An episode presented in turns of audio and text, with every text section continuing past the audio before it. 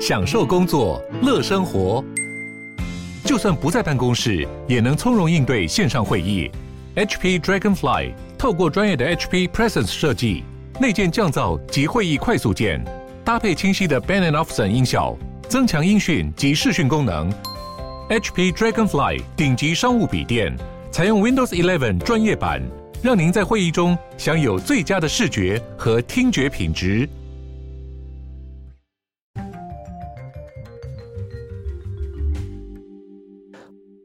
Hello，大家好，欢迎回到世界忙什么的 World in Five Minutes，我是节目的主持人 Morris。那我们今天要来看到的这个新闻议题是关于这个菲律宾的新闻呢。那为什么会特别提到菲律宾呢？那其实最近菲律宾在这个新闻版面上非常常见，非常受国际社会关注的就是它粮食的一个危机。那为什么会有这个粮食的危机？一个是嗯，他们本地国内生产的不足，那另另一部分呢，就是有可能是天灾等等的造成更严重的这个嗯产能下降。那最受严重的这个产品是什么呢？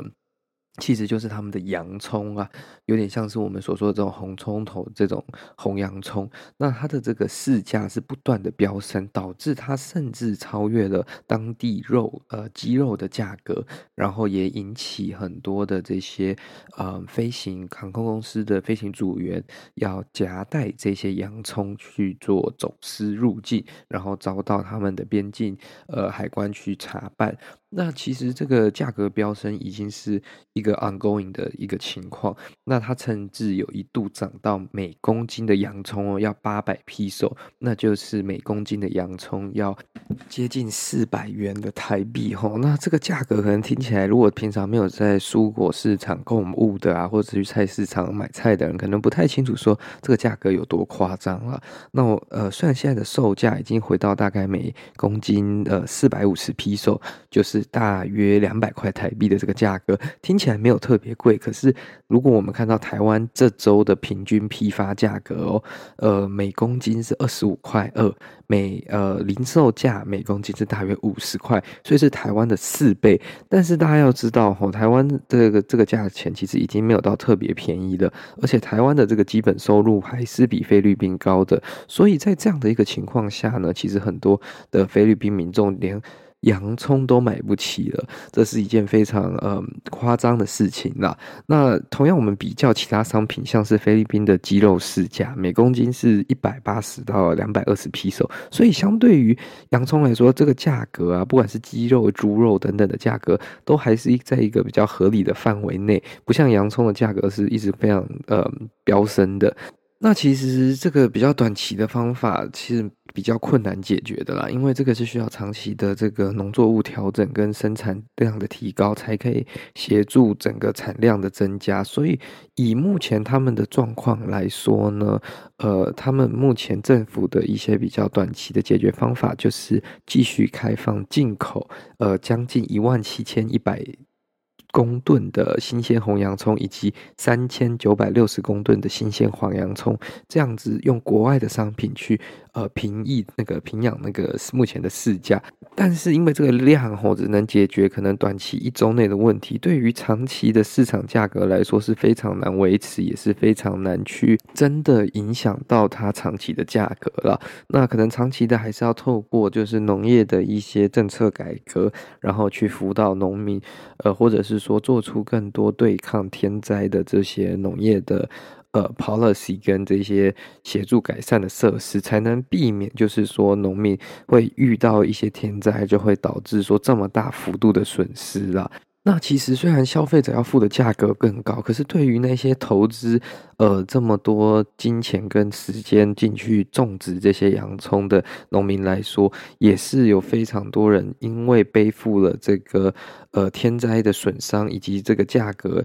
收购价格不足，或者是说没有办法导致他们跟成本打平的这个巨额损失而去轻生。那这样的情况其实是非常严重的。那他们也是需要政府更多的力量去把。他们的这个呃损失去补平那。那其实另外一个方面就是我们刚刚节目开头提到，就是呢十五日的时候有传出菲律宾航空有十几名机组员哦，自己就夹带了接近四十公斤的洋葱。呃，入境菲律宾但没有申报，那目前当然是被停职接受调查了。那主要的原因，我猜也是可能因为家人在菲律宾没有办法买到价格合理的洋葱。那因为他们既然有这个机会可以飞到国外去，他们就夹带这些商品回来，但是没有合法的申报，可能就会导致就是说他们会要负一些法律责任这样子。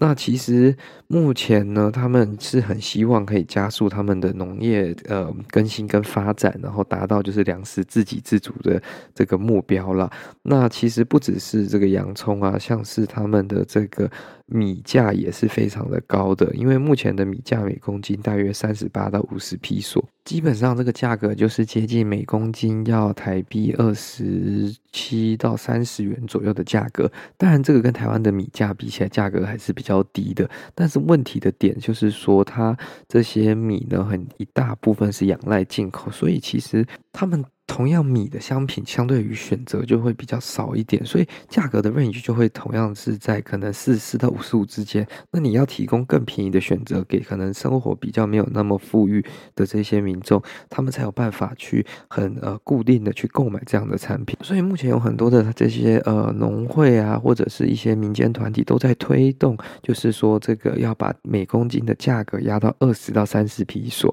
然后也在跟这个菲律宾农业部表达。他们的诉求要求马尼拉的这个当局，就是他们的农业部政府，提高本国的农产品产量，所以才能解决这个食品涨到天价的问题啦。然后同时要停止进口这些过多的农产品，才不会导致就是说，呃，因为本地的农产品太贵了，然后呃，大家就转向收购这些国外的农产品，导致这些农民的生计受到更幅度、更大幅度的影响。那这个其实是一个各个国家都会遇到的问题。题啦，那台湾每年其实面临的天灾，呃，可能没有菲律宾这么严重。那相对的，我们的农民的，呃，这个 resilience 面对天灾的这个，呃，现在的这种应对能力，其实已经比过去来说，我相信是好非常多的。一定会有损失，可是损失是比较能在他们，呃，这个的。合乎的控制范围内啦，当然损失没有人是没有人期望的，可是至少不会导致就是他们的生计受重创这样子。那这个要达成这样子的目标，其实就是需要政府去介入，然后去长期的辅导农民去改变，不管是种植的方法，或是运用等等的科技，或者是更多的这些呃水土啊等等的这些改善的措施，这样子才得以帮助他们就是增高产量，然后控制成本，然后呃比较永续的发发展了，好那，这就是今天跟各位聊到关于菲律宾食品价格的问题啦。如果各位喜欢我们这个节目的话呢，再麻烦您支持一下，我们可以赞助我们，也可以加入我们的这个会员，甚至是可以到我们的 Instagram 跟我们一起互动聊聊天。那我们的节目就到这边结束啦，我们就下次再见啦，拜拜。